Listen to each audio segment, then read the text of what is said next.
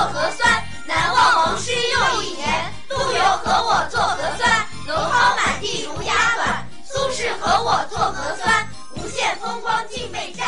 罗隐和我做核酸。欢迎来到四零四档案馆，在这里我们一起穿越中国数字高墙。CDT 周报是中国数字时代每周周日发布的原创栏目，分为荐读、关注、奇闻、故事等几个类别。方便读者了解过去一周时间内中国数字时代重点关注的内容。如果大家希望了解更多本期节目中提到的新闻事件或相关文章，欢迎点击节目简介中的链接，在中国数字时代网站阅读全文。十月二十四日至三十日，这一周，即便习近平在二十大开幕讲话中已经强调过要坚持动态清零不动摇。但仍有不少人期待着，在二十大结束后，各地严厉的清零政策就会有所松绑。但从目前来看，这样的期待并没有实现。在上周二十大期间，中国各地疫情出现了一波明显反弹，而直到会议结束，社会舆论管控适度放松之后，各种过度防疫下的民众悲鸣才终于再度被听见。首先，在青海省西宁市曾出的防疫乱象。几乎就是此前所有封控城市的经历。当地一位骑手接到一个订单，客户愿意付双倍价格为一名独居老人送一些流食，但因防疫政策所限，订单无法完成。最终，这位老人饿着肚子离开了人世，而这名骑手也为之内疚不已。在甘肃兰州，当地政府竟然将隔离人员安置在露天停车场，人们夜间仅有一张折叠床和一条棉被。如同身处野外方舱，而这座北方城市近期凌晨的气温已经低于十度。仅仅过去两天，内蒙古呼和浩特市又出现了死亡列车。在内蒙古工业大学，一些学生确诊后，校方将患者连同密接者送上一辆通往包头市的火车，而包头方面却不愿接受，这导致学生们被困在条件恶劣、人数密集的火车上数个小时。有网友称，看到死亡列车里人人都穿着防护服，互相挤到一起的画面，联想到了灾难片《卡桑德拉大桥》。只不过这一次的病毒更多是在人的心中。前有内蒙古死亡列车，后又有郑州富士康大逃亡。拥有大约三十万名工人的郑州富士康工厂，近期也出现了疫情爆发，厂内病例激增。管理混乱，保障不足，工人们担心感染以及可能的全面封锁，有不少家在省内的工人开始强行逃离园区，徒步返家。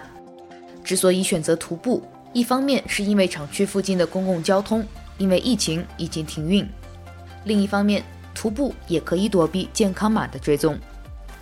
因此，我们在中原大地上，在这个渐冷的深秋，看到了一幕盛世奇景。一群带着行李的逃难者正徒步在城市间的高速旁、乡村的田野上。他们并不是要远离这个国家，而仅仅只是想回到自己的故乡。正如一位网友评论道：“如果说中国人背井离乡是为了生活，那么千里返乡还是为了生活。”无论是润学、华润万家，还是现在的郑州大逃亡。都向我们诠释了中国人大规模外逃的痛苦与绝望源于何处。还有网友注意到，无论是困在死亡列车上的大学生，还是翻墙逃离富士康工厂的工友，几乎所有当事人都把奥密克戎视为一种严重的致死病毒，对其缺乏科学的认知，导致恐惧感过度。这显然是一种中国式的宣传反噬。起初，当局为了不断强化清零政策的必要性，刻意妖魔化的宣扬感染病毒的严重后果，同时打压舆论场上的共存派观点，民众普遍患上了新冠恐惧症。而当全社会需要防疫政策转向时，这种误导所带来的强烈反噬也席卷而来。不过，民间对于清零政策的态度似乎正发生巨变。本周，一首名为《背古诗做核酸》的奇葩儿歌出现在网络上，也就是我们在本期节目开头听到的声音。歌词作者将不少古代诗人的名句与做核酸捆绑押韵，编出许多令人感到不适的句子，比如“遥看瀑布挂前川，李白和我做核酸”，“南望王师又一年，陆游和我做核酸”，并借由几位孩子之口将魔怔的歌词唱出。但这首歌的命运却和三年前大火的神曲《方舱医院真神奇》截然不同，发出仅几个小时便被网民骂成了微博敏感词，视频也被下架，作为低级红彻底退出了墙内舞台。的确，中国式防疫每一天都在重复上演着无可比拟的荒唐，但人们还是可以选择不再无限度地容忍这种荒唐。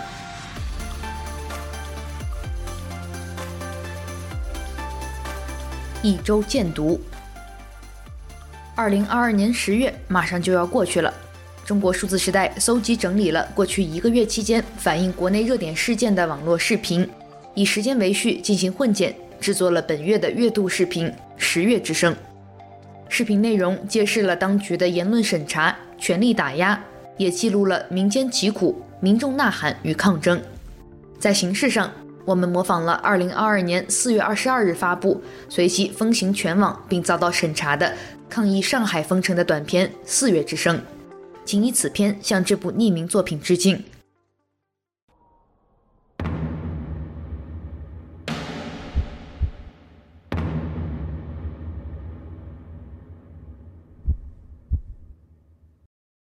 所以，如果你是聪明人的话，尽快把这个视频下掉。那请问你是哪个部门吗？是哪个部门，我是哪个部门也不是你能问的，明白吗？我也不会告诉你我是哪个部门。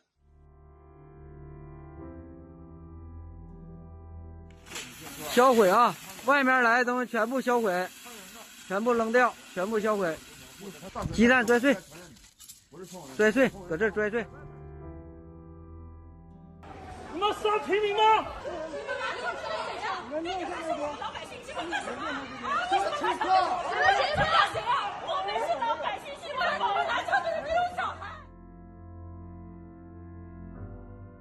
大家现在几点？北京时间四点四十，四点四十六。我们现在，我们现在在楼下做核酸，被拍被大白拍起来。我去，这还拍了好多人啊！完整视频请见 CDT 月度视频《十月之声》，也欢迎大家在 YouTube 上订阅我们的频道，与网站同名。就叫中国数字时代。十月最受中国网民关注的焦点事件，分别是北京四通桥抗议、中共二十大上习家军的全面上位和胡锦涛在闭幕时被离场的一幕。本月的 CDT 网语栏目，我们将选取这三起事件中值得关注的观点和讨论。请见 CDT 网语：二十大的死水，四通桥的涟漪。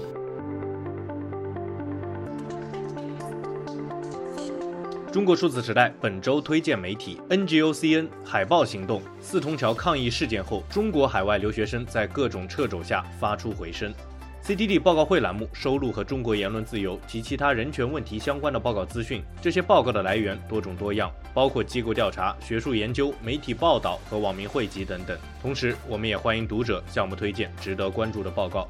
今天我们关注 NGOCN 专题：中国留学生发出四通桥抗议的回声。美国驻华大使专访，在尊重中国人和中国历史文化的同时，直截了当地批评他们的政府。斯科特·摩尔新书推荐：如何平衡中美间的竞争与合作等相关报告。请见四零四档案馆第二百期节目：CDT 报告会，海豹行动，四通桥抗议的回声外二篇。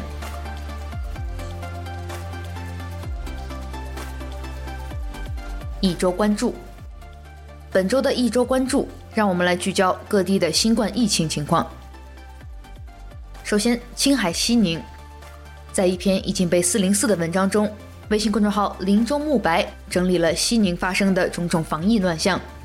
作者评论道：“普通人的生活在这种境遇下真的是苦不堪言，而更令人难以接受的是，这种苦没有人给出一个具体清晰的说辞。”现在的西宁人就像是被裹着黑布、任由驱赶、不能具备思想的群体一般。请见文章：再说几句西宁。甘肃兰州，十月二十五日，有微博网友批评兰州本轮疫情防控中竟出现将隔离人员夜间安置在露天停车场的情况。网络图片显示，有二十余张简易床铺被间隔摆放在一个停车场上，民众仅有棉被、矿泉水等少量生活物资。而在这一场景被网友记录下来，并在微信朋友圈广泛传播之后，有传言称官方已经要求将所有床铺收走。据官方公布的数据来看，兰州本轮疫情自九月九日开始，已持续一个半月，目前累计报告确诊病例四例。无症状感染者六百四十二例，在微博平台上，不少当地网友反映已经被封控一个多月，而当地疫情话题无法登上微博热搜，疫情情况也未被真实报道。请见图说天朝，兰州市将隔离人员安置在户外停车场露天就寝。内蒙古呼和浩特疫情也已经持续了一个多月，其中。内蒙古工业大学很多学生感染，而学校则是对相关信息进行打压瞒报。十月二十六日，在内蒙古党委书记视察后，内蒙古工业大学开始采取让学生分流回家的措施。然而，十月二十七日，被送上火车的学生中出现阳性病例，随即内蒙古当局将这辆火车贴上封条，车上阳性和阴性的学生被集中隔离在一起。学生们将这一趟列车称为“死亡列车”。网友佳期梦影安反映，这辆火车上四张铺塞了十个人，坐得满满当当。关于内工大疫情，本周我们有四篇文章推荐。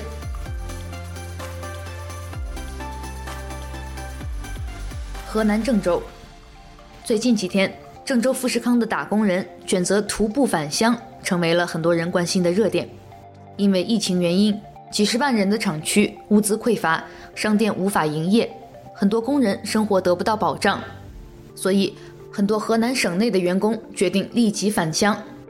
由于公共交通已经停止运营，徒步返乡成了他们唯一的选择。在得知这部分人的情况后，很多沿途的居民尽自己所能，在路边摆放了很多水和食品，让徒步的工人们免费自取。请见来自微信公众号“一号食物局”的文章：郑州富士康外地工人徒步返乡，沿途居民纷纷送食品做补给站。而在富士康工人大逃亡之外，本周网络上一段仅三十秒的视频也向我们展示了郑州疫情防控期间一个令人心碎的场景：一位小区居民收到派出所通知，告知他的姐姐已经跳楼身亡。而他在申请离开自己的小区时，被守门的工作人员告知：“你出去了，可进不来了。”你出去，你可进不来了啊！我下回说，你得先保证书出去了以后，你不能进来了。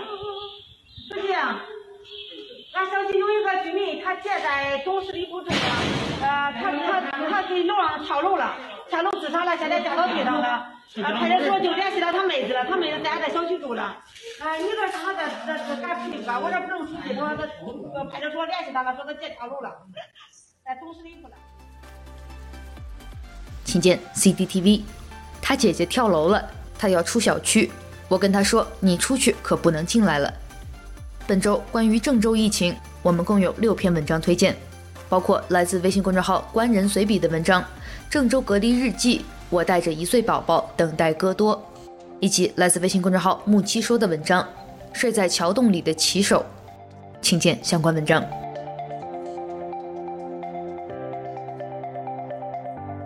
上海，今天是小区解封前最后一趟全员核酸，可就在二十分钟前，居委会又发了通知，小区全阴，可是继续再关三天，仿佛萨利亚里的无限续杯。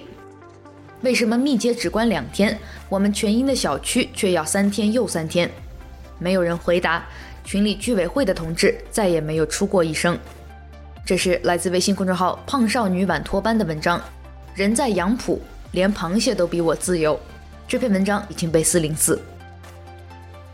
同样是在上海杨浦，本周同济大学的学生在各平台发布了一篇文章，目前均已经四零四。学校出现了一位阳性患者，两栋宿舍楼的学生被学校要求集中隔离。有同学致电学工办，对方表示不一定去方舱，但参考兄弟高校告知学生去酒店，最后拉去方舱的事情，他们说目前情况不明朗，我们很担忧、很害怕、很抗拒。请见同济大学学四楼全体阴性学生拒绝转运，拒绝去方舱。新疆乌鲁木齐，在微信公众号“北方河川”一篇已经被四零四的文章中，作者记录了自己在被封禁四十七天后逃离乌鲁木齐的经历。作者最后说：“我问常态化核酸的事情，我问戴口罩的事情，我问隔不隔离的事情，我问进车站需不需要严格看核酸的出具时间，我问看检测时间还是采样时间。从他们回答我的态度来看。”我好像确实是个病人，是个心里有疾病的人。我纠结的事情，在别人看来根本是没有意义的，但却真真的让我即使提前二十四小时等候，最终也没能够进到乌鲁木齐火车站里面。当你把挡着别人奔向自由的栏杆放下的时候，如果你能够在死板的政策面前抬起一厘米，那么我所看到的人生百态一定要比现在绚烂。请见文章。逃离新疆的二十四小时，我看到人生百态。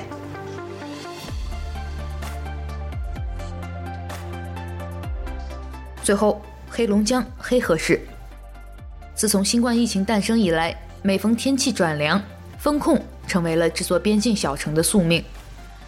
有人总结过去两年的封控记录，一共七百多天的时间里，超过三分之一的时间在封控，是今年春天上海封控时间的四倍。在文章《出黑河记》中，作者吴托大这样写道：“我不能说疫情或防疫摧毁了黑河，但我可以说他们摧毁了我的家乡。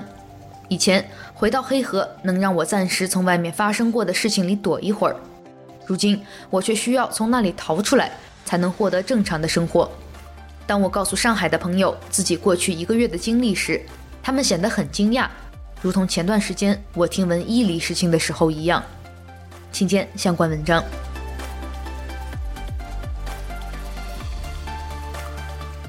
一周惊奇：一家给幼儿园、学校、医院供餐的食品供应链公司，是如何在上半年上海疫情极度严峻、全城静默的时刻，实现了百分之七十的高毛利？这家公司的招股书为我们揭开了上海疫情风控之下隐秘角落里发生的商业奇迹。他获得如此高的毛利率，只有两种可能：一是通过其他方式排除了竞争，实现事实上的区域性垄断；二是牺牲食品安全和食品质量换取。这家公司名叫胖胖响中国有限公司，十月二十四日向港交所提交了招股书。请见来自微信公众号“新经济 IPO” 的文章：疫情下的隐秘角落，上海疫情保供单位低调 IPO。毛利率高至百分之七十，这篇文章已经被四零四。关于这家胖胖响公司，我们也推荐另一篇来自星球商业评论的文章《哨子吹的胖胖响》，请见相关文章。没想到现在的教授们上课是越来越不容易了，要面临着太多的目光审视，甚至还要被打小报告。这不，西南大学的徐松岩教授就遇上这样的事儿了。十月二十七日，徐松岩教授发布了一条微博，说：“昨晚给本科生上课，第三节课下课后，有自称是信息员的同学未经本人允许偷听了课程，并通知我准备汇报。好好的上课，结果被学生叫去问话了。大概徐教授不会想到自己也会有这样被学生羞辱的一天。”只靠着一个信息员的名头，就可以通知自己的老师向自己汇报。请见来自公众号“星连时空”的文章。昨晚，徐松岩教授也遇上麻烦了。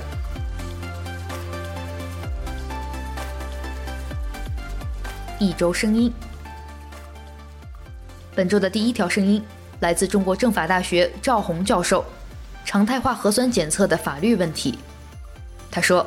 任何公共政策的确定和选择背后都关涉个人权利和社会成本，这也要求政府在决策时应谨守科学、理性和慎审的态度，由此才不至于使某些僵化过度的政策选择最终造成不可控的负面效果。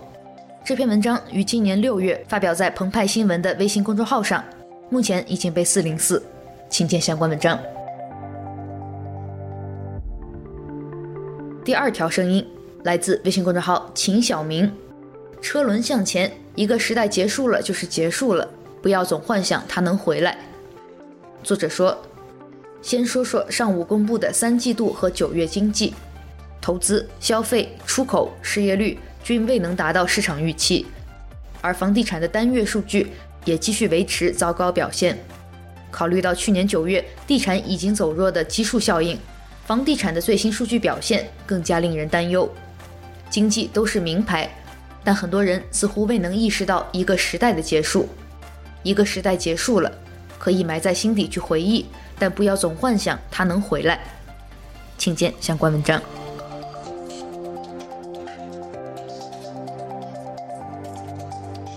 本周的第三条声音来自微信公众号陈亚亚，一点个人的现状。作者说。我以为走不走不是关键，正如我也并不反对考公务员，不过是寻找一种活下去的方式而已，不见得就有高下之分。更关键的是，无论做出什么样的选择，都尽可能的保持做自己，不被糟糕的环境所同化，也不是只想到自己的利益和得失，这是底线了。我们或者对自己还能有一些更多的期待和要求，请见相关文章。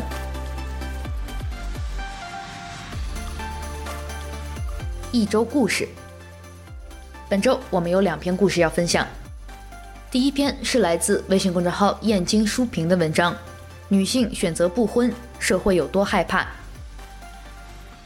没有女性在外出工作时想的是“我想要一份工作，目的是永不结婚”，但每当女性想追求更多自由、更好的生活时，家庭和生育就跳出来，试图阻碍。是谁让女性的选择成为一个社会问题，让女性的单身成为政治问题？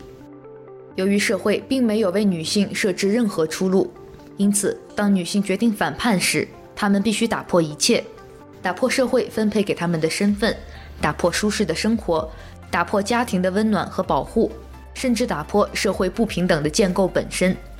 因为没有退路，所以全面反叛是女权运动或个人的女权主义实践的特色。这无疑可以成为社会运动的一种范例，一种值得借鉴的姿态。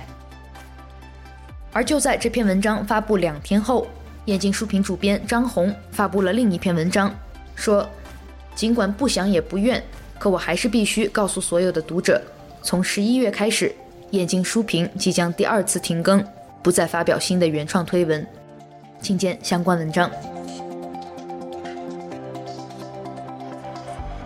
第二个故事来自微信公众号“每日人物”，极端通勤，一千四百万人的集体内耗。一个新趋势是，除北上广深之外，极端通勤人群正在从非一线城市蔓延开来。各地城市的变迁正在慢慢改造年轻人的生活。全国承受六十分钟以上极端通勤的人口超过一千四百万。关注极端通勤人口的文章。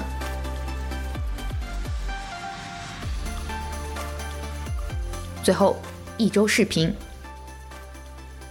在中共二十大落幕后，十月二十五日，著名导演演员章子怡接受《中国电影报道》栏目采访。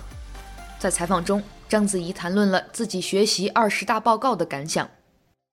习总书记在二十大报告中指出，推进文化自信自强，铸就社会主义文化新辉煌。要满足人民日益增长的精神文化需求，而且要不断提升国家文化软实力和中华文化影响力，这一切都进一步指明了社会主义文化发展的方向。在未来的工作实践中，我也会按总书记的指示，坚持以人民为中心的创作导向，坚守中华文化立场，讴歌时代的激情和热血，向世界讲好中国故事。传播好中国声音。目前这一段采访视频在抖音上已经被中国电影报道栏目删除，微博相关视频下也已经开启评论精选。请见 CDTV。章子怡接受采访，谈论学习二十大报告感想，网友称其为文艺界表中第一人。十月二十三日晚，上海有两位年轻人拉起向四通桥抗议致敬的横幅游行示威，沿着襄阳北路的道路上行走。两人的同伴们在行进时高声唱起国际歌，并吹起国际歌的伴奏。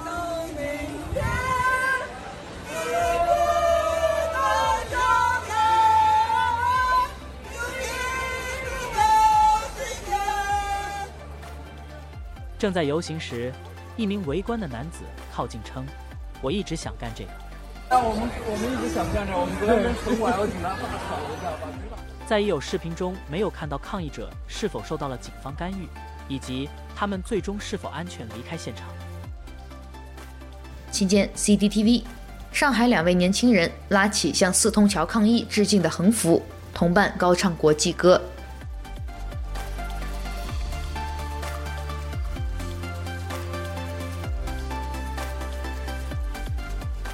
以上就是本周 CDT 周报的内容。如果大家希望了解更多本期节目中提到的新闻事件及相关文章，欢迎点击节目简介中的链接，在中国数字时代网站阅读全文。中国数字时代 CDT 致力于记录和传播中文互联网上被审查的信息，以及人们与审查对抗的努力。